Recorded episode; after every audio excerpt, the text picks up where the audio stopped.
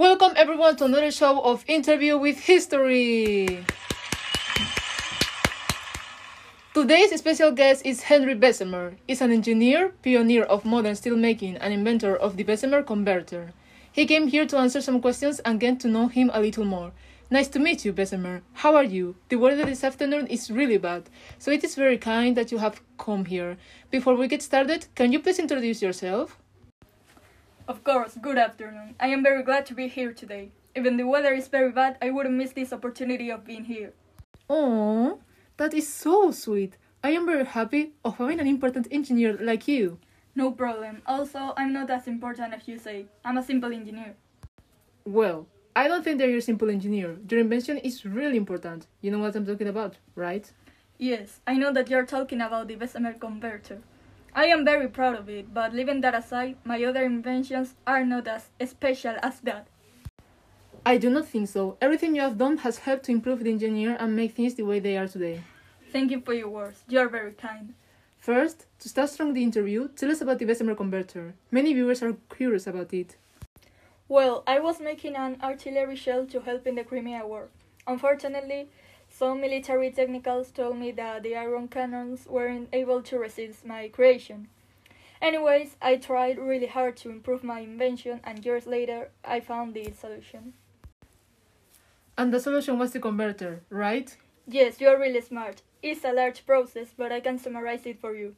I know we don't have much time. Yes, please.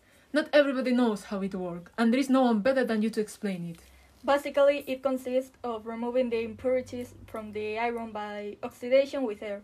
The oxidation raises the temperature of the iron and maintains it molten. Maybe later I will read a little bit about it. It seems interesting. Really, I'm happy that my invention helped other people. I know other engineers were inspired with my work and made similar ones. I would like to make more useful and important things in the future. Yes, your Bessemer converter was really useful. Continuing with this topic, have you heard about the controversy of the patent of the invention? Oh, yes, I heard that William Kelly had a similar idea to me years ago. I don't know more, and sincerely, I don't care about it. I have the conscience clear because I know how much time I spent making this invention and how hard I worked on it. It makes me so angry the fact that someone else complains that I stole his idea and telling that I shouldn't patent it. Thanks for giving us your point of view. I'm going to explain what happened to the spectators that don't know what we are talking about. Bessemer and Kelly had a few problems patenting the converter. Both of them had the same or similar idea at the same time. So when Bessemer patented his invention, William Kelly thought he stole his idea. Anyways, his process was less developed and less successful than Bessemer's one. Yes, more or less was like that. Then we had another problems, but now is not the right time to talk about it. Maybe we should make another episode with both of you, so you can argue peacefully with each other and solve the problem. It isn't a bad idea, but I don't think we will talk peacefully. I think no one knows it, but we don't get along very well. It's understandable. Let's change the topic. No one wants was young first to get teens.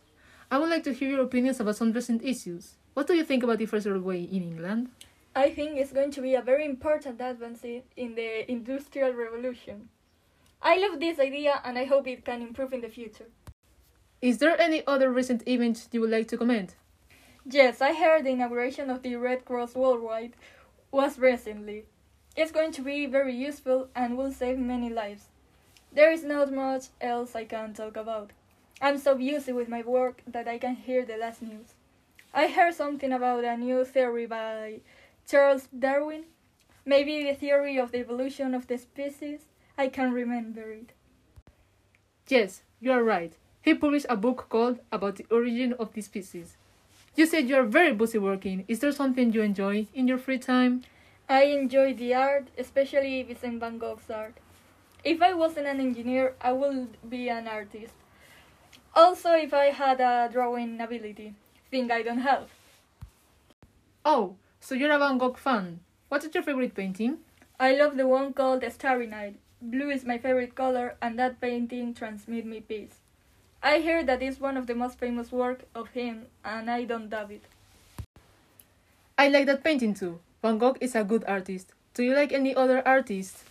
Well, I can't remember very well their names, but Rossetti, Cezanne, and Pissarro. Do you know them? This artist sounds familiar to me. Well, now let's talk about your childhood. People would like to hear about that.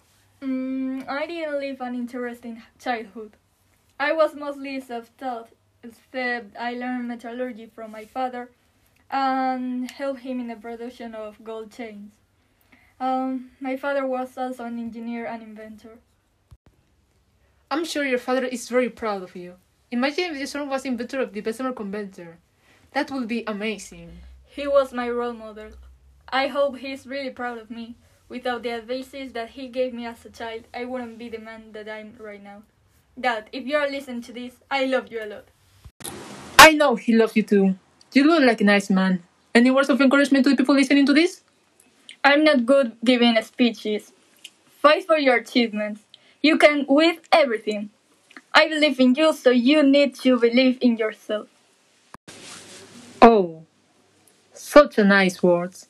Sadly, the time is coming to an end. You are one of the sweetest people we've met on a radio show. Thank you for accepting the invitation. I don't regret it. This is such a great show. I hope I can come back someday. Goodbye. Goodbye, Bessemer. I hope you continue succeeding. One more time, thank you. And to all of the viewers, thanks to everyone who supported this episode. This wouldn't be possible without all of you. See you tomorrow again at 6 p.m.